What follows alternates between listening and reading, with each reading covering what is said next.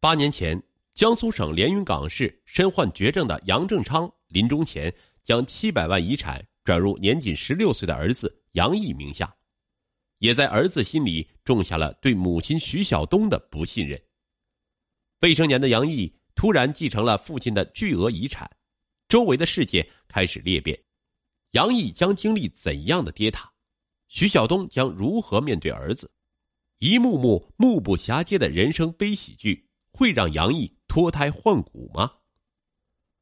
二零一零年五月七日，江苏省连云港市的建筑材料商杨正昌葬礼结束后，杨正昌生前委托的一家律师事务所刘新武律师，当着杨正昌妻子徐晓东、儿子杨毅以及杨正昌母亲、哥嫂众亲人的面宣读杨正昌留下的遗嘱。杨正昌给母亲留了三十万元养老钱，给徐晓东留了二十万元生活费。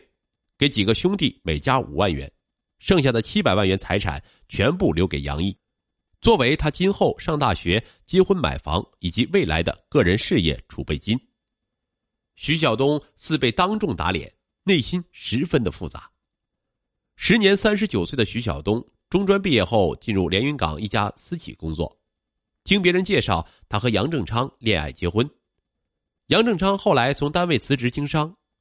杨毅是他们的独子。一九九七年，杨毅仅三岁，徐晓东和丈夫因性格不合，经常吵架，协议离婚。在杨正昌的坚持下，杨毅归父亲抚养，由奶奶照顾。徐晓东定期探视。此后八九年，两人都没有再婚。二零零六年，杨毅升入初中，表现得十分叛逆。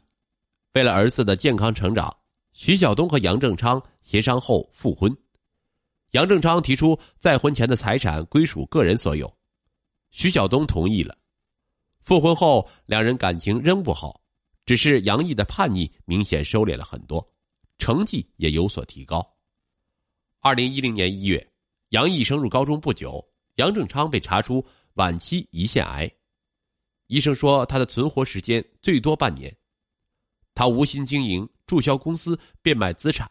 在治疗的同时，他开始考虑后事，决定把房子过户到儿子的名下，让母子俩居住，又把剩下的财产转到杨毅的名下，为杨毅办的专门账户上有了七百万元巨额遗产。被打脸都不要紧，让徐晓东不安的是，让未成年的儿子一下继承这么多的遗产，这对他的健康成长可能没有一点好处。父亲走后，杨毅很消沉。徐晓东始终陪伴着他，每天开车接送他上下学。杨毅拥有七百万遗产的消息在学校不胫而走，他顿时成了同学们羡慕和吹捧的对象。出门郊游，同学们推举他当领队，吵着要他请客。杨毅虚荣心大增，包揽了所有的费用，同学们都簇拥着他。杨毅发现用这种方式可以使自己暂时遗忘失去父亲的痛苦。他安慰自己，父亲肯定不希望他过得不快乐，所以才把这么多钱留给了他。因为他的慷慨，围着他转的朋友突然多了。他跟这些朋友去酒吧、泡夜店，经常逃课，甚至夜不归宿。杨毅的班主任找到徐晓东，徐晓东劝儿子安心读书，说金钱和朋友带来的荣耀是一时的、虚幻的。那什么是真实的？什么是永远的？杨毅听不进去，因为父亲早已在他心里埋下了一颗怀疑的种子。原来杨正昌临终前把一张银行卡交给了杨毅，说单独给他留了七百万。你妈妈和我早已没有感情，我走了，她多半还会嫁人，这钱属于谁就难说了。爸爸考虑了很久，这钱交给你最可靠。父亲去世后，杨毅一方面十分痛苦。一方面又不相信母亲，而他又不能把爸爸的话告诉母亲。徐晓东并不知道这一切，也不知道儿子内心对他竟然如此不信任。他不敢掉以轻心，时时督促儿子的学习，努力想把他拉回到正常的轨道上。没有了爸爸，伯伯婶子对他更是关心。今天这个请他出去吃饭，明天那个婶婶给他送来好吃的。这都是儿子的直系亲属，徐晓东也不便阻拦。二零一零年底，杨毅大伯家的堂哥要买婚房，大伯特意把他请过去吃饭。杨毅的婶子说到凑钱的难处，用恳求的语气说：“好侄子，你借钱应个急，让你哥把婚结了，以后这钱呢，你哥肯定会还你。”杨毅不知道怎么拒绝，觉得就算父亲在世也会帮这个忙的，于是他答应借给堂哥三十万。但是堂哥说这些钱不够，杨毅一下子就借出五十万。不久，二伯家的堂哥也以同样的借口从杨毅手里借走五十万。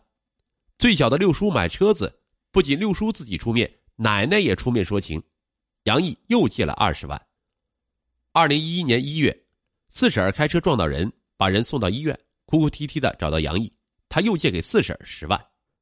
其他亲戚也隔三差五的找借口向杨毅借钱，每个人的事情都很紧急。为了帮助杨家这些亲戚，杨毅只好一次次的出手，共借出近两百万元。当徐晓东知道儿子陆续借出这么多钱后，就是想阻止也来不及了。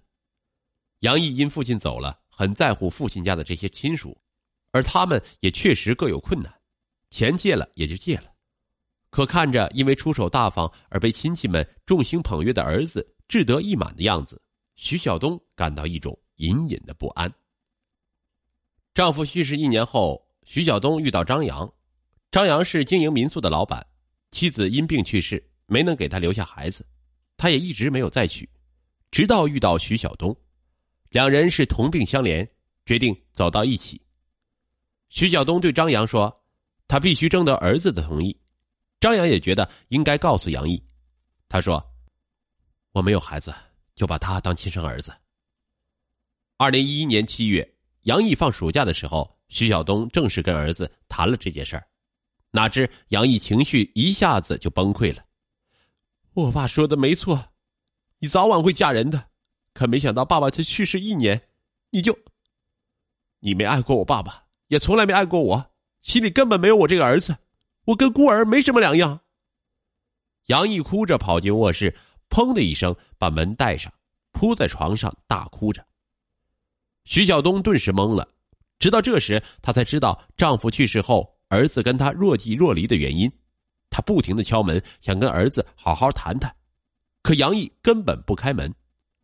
第二天，杨毅就去跟奶奶住了，伯伯婶子们把他请来请去，安抚他，让杨毅感到了亲情的温暖。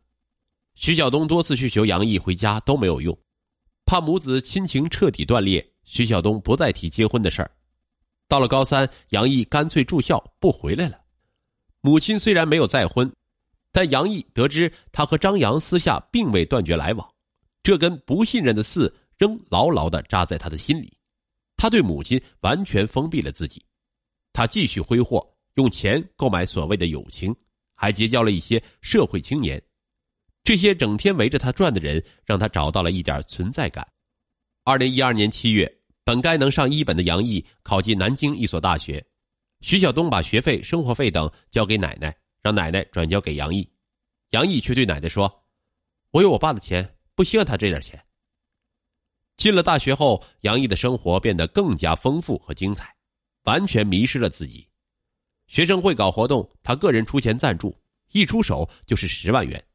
他的名气渐渐的响了，为了证明自己的存在感，他为了排遣内心的孤独、填补空虚、找到爱的慰藉，杨毅开始追逐爱情。同届有一个名叫陈可的校花，很多人追都追不上，杨毅看上了陈可，开始了他的爱情攻势。一个月之内就给陈可买衣服、首饰、化妆品和 LV 包，就花掉了十六万元，终于把陈可追到了手。他挽着陈可的手走在校园里，感觉十分的有面子。有了爱情的风光和慰藉，杨毅的心里少了很多孤独。而为了维系这段感情，他经常大手笔的花钱。一次，陈可和前男友见了一面，虽然只是聊天喝茶，杨毅却醋意浓浓。他找到陈可的前男友，一出手就给了二十万，和对方签了一份不得骚扰陈可的所谓协议。此后，对方果然再也不理陈可了。杨毅还在网上向网友炫耀，一个网名叫秋阳的网友跟他聊天时说：“用金钱追逐来的不是真正的爱情，很容易破碎。”杨毅不以为然的回复道：“你不知道用金钱追逐爱情的快乐。”